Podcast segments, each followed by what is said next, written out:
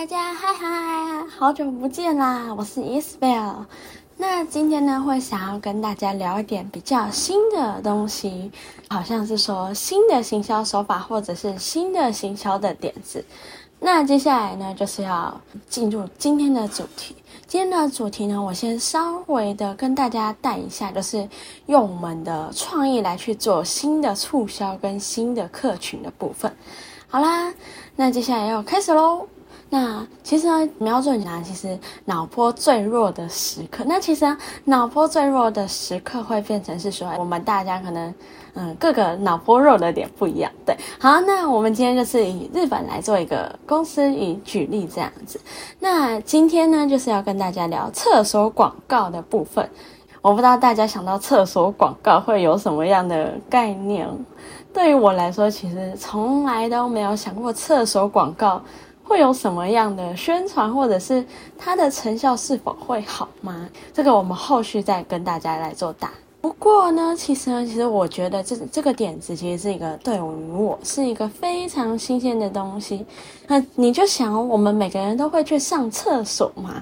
那在厕所里面，你基本上也不能做什么事情了，除了滑手机以外，或者是想你爱的人，要不然，嗯。还是有人能跟我分享说，厕所能吃能吃泡面吗？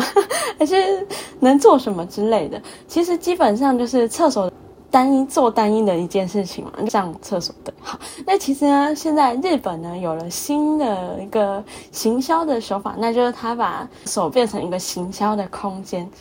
那就是想问一下大家，对于厕所是一个新的行销概念是什么样的概念？我一开始理解的话，会变成嗯，好像就是在厕所里面贴一大堆广告这样。哎，我不知道大家会不会觉得厕所行销是这种概念？哎，不过基本上是异曲同工之妙啦。然后那我就先来跟大家分享，日本行销公司呢有一间公司，那它极力推广这个厕所广告的服务这样子。那在各个的公司。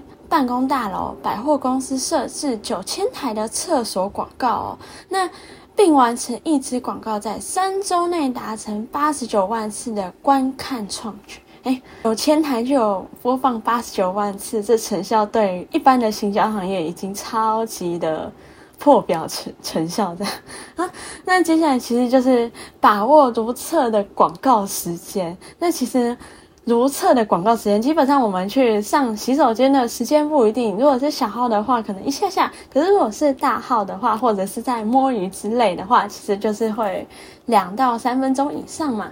那其实从这个两到三分钟之内，就给我们消费者一个观感的行销。但是呢，其实这个观感行销不能是很太一般化，它一定是要有一点丰富，并且是有趣的。诶，可是想到。广告形象，那其实我们会联想到，哎，其实很多地方都会有广告的那种行销，包含是车站啊，或者是大型的户外街头，其实他们也会有很多的广告。可是呢，厕所的环境呢，其实它的私密性更强，毕竟就是厕所，对，受外界的干扰其实非常的少，所以呢，能让这个广告成效大幅提升，让消费者更容易吸收到广告的内容。这个特点真的是我觉得非常非常的酷。你就想，哎。我们在厕所就只会专心上厕所，不会被其他的广告所影响。好啦，那其实最初他们为什么会想要在厕所做这个广告行销？其实非常的简单，就是他们的创意的公司的行销部门，他们就想说：哎，你看各个地方都会都有广告啦，可是我在上洗手间的时候其实是没有广告的。那如果我们今天能把这个广告放到厕所里面，但是每个人都可以看到这个广告的效应，又会多出许多。其实我是觉得，哦，讲到这个真的是太太厉害了。那其实大家开始其实就是将 将这个广告的媒介视为一个新的商业的价值的存在。所以伊莎贝尔会觉得是说，哎，其实各种的广告行销其实就是在我们的身边跟我们的周围，只是。你有没有想到这个点能做广告行销？我不知道各位伙伴们有没有有没有可以跟我分享一下，你想到哪些行销让伊莎贝尔来做实践？这样我会觉得蛮酷的。那基本上其实这个广告行销呢，对于整体的公司来说效益是好的。那可是那它的面向或者是它广告内容是什么？那其实就是会有，我们先来讲一下厕所广告行销会有哪些好处哈，包含是说性别分众很明确嘛，那如厕的时候你就可以根据。男性或者是女性的性别来去做相对应的播放。那在厕所内，因为是高度集中的状态，所以呢，有助于广告能更好的去传达，并且被消费者记住，增加品牌的曝光度，包含。情感的连接，那情感的连接当然也会有属于很多种啊。可是呢，其实基本上呢，入厕数和观众数量几乎是可以画上等号的。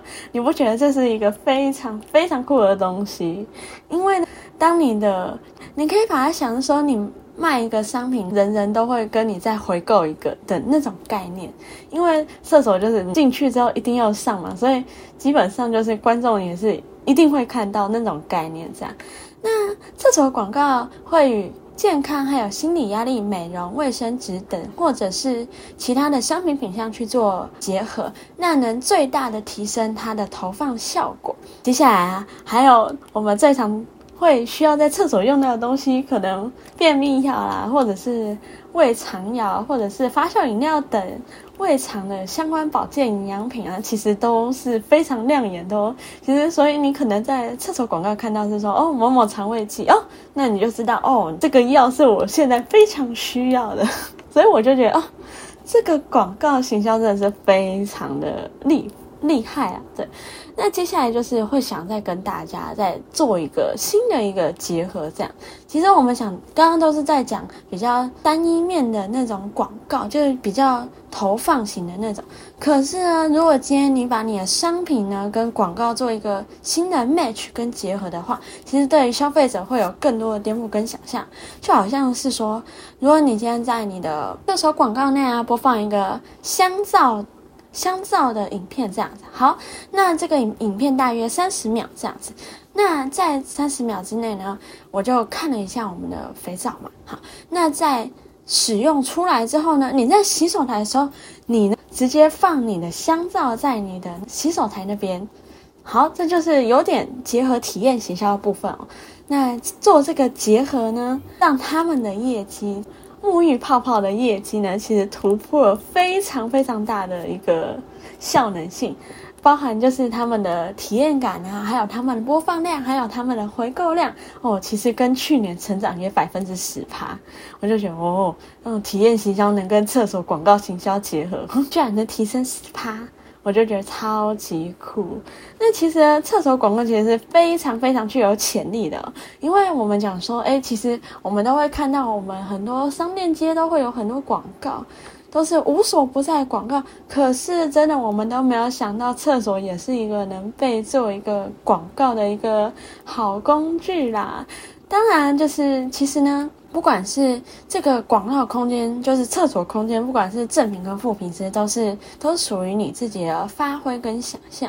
好，接下来我要跟大家聊一个非常酷的东西，为什么它会有一个非常非常大的空间？好，我们我们就以一个广告的例子来去做切入。好，我们通常都会。看到计程车或者是广告面板上面都会有很很多的广告，可是呢，以数量相比，日本的计程车数量约二十四万左右，但是呢，公共厕所就有两千五百万个。你就想，嗯，二十四万跟两千五百万个，你就想哦，仅有十趴的安装率，十趴的厕所是被利用的哦，那还有剩下两千四百万左右都还没有被利用。那其实基本上这个潜力就非常的大，你就想这一些它仅仅安装一些，那它就有相当大的成交率。那你就想，哎，那厕所的话剩下两万五千个，你能怎么样去做运用呢？我不知道大家会会想做什么样的运用。如果是伊莎表的话伊莎表可能会会想说，把 Isabel 在推的商品就赶快把它放进去里面做一个行销，那也会让使用者有一个。更好的观感，并且有一个新的那种感觉哦，我好像在这边有看过，那它的效果好不好？那其实基本上都会提高我的曝光率跟回购率啦。好，那基本上就是广告厕所行销的部分，其实也是会另外另外的解决另外一个社会阶层的问题。其实我就觉得，因为为什么当初我在我在看这篇文章的时候，其实就会觉得是说，为什么会解决厕所会有社会问题？这个我真的不知道。但其实基本上就是。能让我们的使用者观看完影片后，就能凭手机去领领取我们需要的用品，像说，哎，卫生棉，或者是卫生纸啊，减轻他经济的负担。当然，就是无法购买生棉或卫生纸的人，其实基本上他们都可以利用这个方式来去减轻他们的压力。不要小看这样子，其实真的是有很多的女性，或者是有很多的使用者，他们是真的买不起卫生纸的。所以，如果有这样子的机制，其实也是有另外一个帮忙去解决这样子。那其实呢，我们要回回归后续啦。其实基本上我们在构思的地方就是马上、整上、侧上，这三个就是其实我们最容易产生。点赞的地方了，我这不得不说，嗯，真的是一个非常好的地方。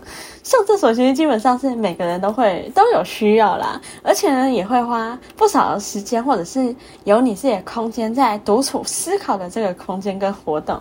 那谁能将这短短十几分钟好好的把握呢？就是能抢的商机的时候啦。好啦，今天的行销逻辑啊，就分享到这边。那有关于各位有想要在厕所行销的，也欢迎跟伊莎贝尔分享。那我们就下次见啦，拜拜。